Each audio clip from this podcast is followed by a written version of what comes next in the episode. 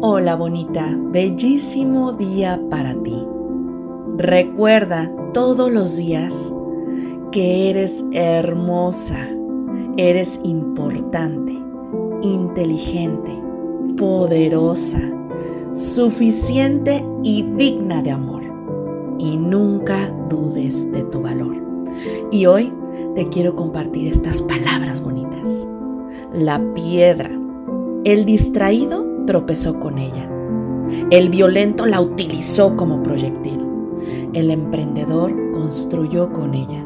El campesino cansado la utilizó como asiento. Para los niños fue solo un juguete. David mató a Goliat y Miguel Ángel le sacó la más bella escultura. En todos los casos la diferencia no estuvo en la piedra, sino en la persona.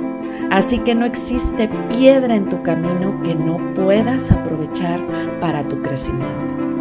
Te hago una pregunta. ¿Cómo vas a utilizar las piedras de tu camino? Te deseo que tengas un bonito.